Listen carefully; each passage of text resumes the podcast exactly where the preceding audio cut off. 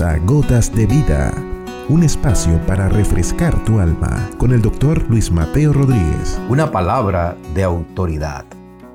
Un soldado le habla al Señor de cómo él entendía la autoridad de Jesús sobre lo que le correspondía, es decir, sobre las enfermedades y los demonios, como ya lo había demostrado en medio del pueblo de Dios.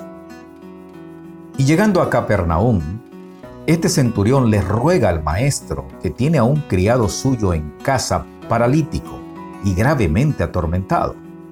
Y Jesús le dice, yo iré y le sanaré. Mas el centurión, dentro de su ruego, le explica al Señor que no es digno que el Señor entre a su casa y que solamente diga la palabra y su siervo sanará.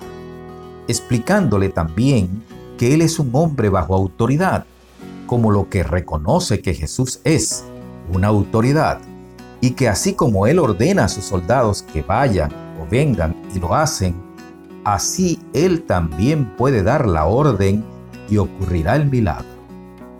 Solamente di la palabra y mi criado sanará, dice el texto bíblico.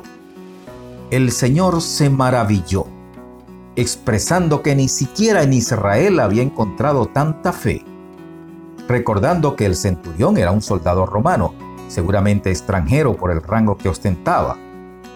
Esta fe en la autoridad de Jesús, por lo que representaba, en el poder demostrado por la palabra, con rango inigualable de jerarquía sobre la enfermedad, generó la confianza y la declaración del centurión y logró la palabra del maestro. Ve y como creíste te sea hecho. Y su criado fue sanado aquella misma hora. No es lo que se dice, sino quien lo dice.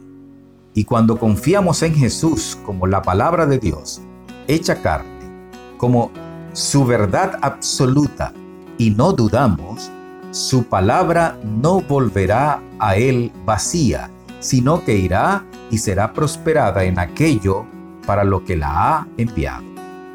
Como creíste se ha hecho, porque ahora Él tiene toda potestad en el cielo y en la tierra, y no hay otro nombre de mayor rango, autoridad sobre todo el cielo y la tierra que el del Cordero de Dios.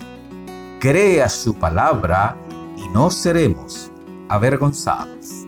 Has escuchado Gotas de Vida con el doctor Luis Mateo Rodríguez. Contáctanos a través de nuestro correo electrónico ccclarrocaviva.gmail.com No te pierdas nuestro próximo capítulo, Gotas de Vida.